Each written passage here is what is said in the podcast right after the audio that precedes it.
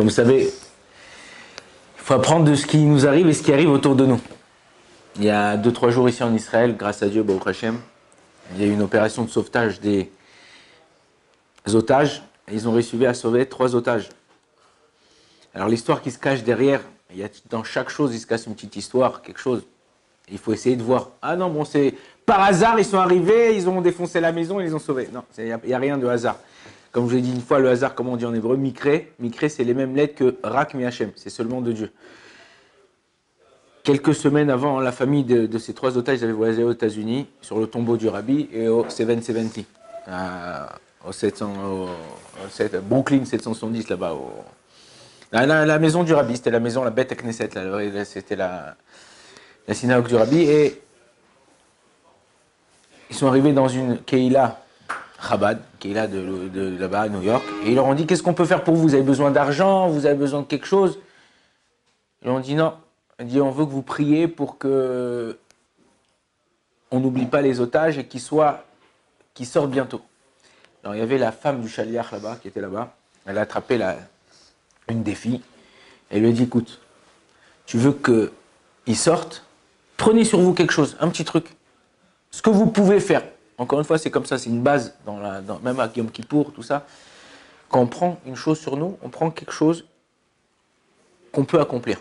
Si tu prends quelque chose de trop gros ou de trop waouh, ben, de la même façon que tu es monté, tu descendras. Mais si tu, par échelon, elle dit Regarde, je ne vais pas te demander de faire Shabbat.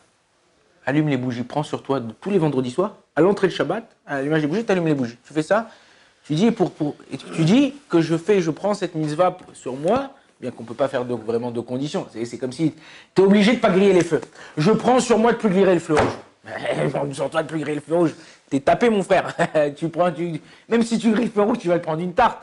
Enfin, ou une amende, ou on va te rentrer dedans. Mais là, elle lui dit prends, et dit voilà, Kadosh par le mérite que je prends une mitzvah, que je fais pour moi une mitzvah, et eh ben, que ma famille elle soit, libérée. Elle a dit bon d'accord, je prends sur moi. Après, elle, a demandé, il y avait le frère ou le, le, frère, des enfants. Elle a dit tu prends toi, qu'est-ce que tu prends? Elle dit non, moi je sais pas. Elle dit ben voilà, tefilin. Mets les tefilin. Elle dit non, bon, dans une semaine. Il dit bon d'accord, alors ils seront libérés dans une semaine. Il dit non, maintenant. Et il dit bon, il, il hésitait au début, il voulait pas trop. Et après, elle lui a dit bon, écoute, prends ça. Et tu demandes pareil par le srout que je, je sois manière les filines tous les jours, je demande que ma famille soit libérée. Et pareil, il a commencé après, après il a dit attendez, ça me fait tellement de bien que je vais prendre une paire même pour mon père quand il, quand il sortira de. de. comment ça s'appelle? D'emprisonnement. Ouais, pas d'emprisonnement, d'être otage. Si Dieu veut, Bezrat Hashem, je lui donnerai, ça sera sa première paire de filines. Et bien, il a fait comme ça. Il a acheté, et là, au Hachem, cette semaine, on a eu le mérite de voir ce miracle-là qui sont sortis. Alors les gens, ils ne savent pas. Les gens qui regardent la télé, qui regardent les informations, qui ne savent pas machin de ça, ils regardent. Il y, a, une vidéo qui est en train de se faire, de, monter sur cette histoire-là, de, raconter que les gens, ils racontent eux-mêmes. C'est-à-dire, c'est les gens qui, qui, étaient là-bas. On voit leurs photos, on voit les gens. Mais attachés, on va voir aussi les, les, les, parents qui, sont, qui ont réussi à sortir.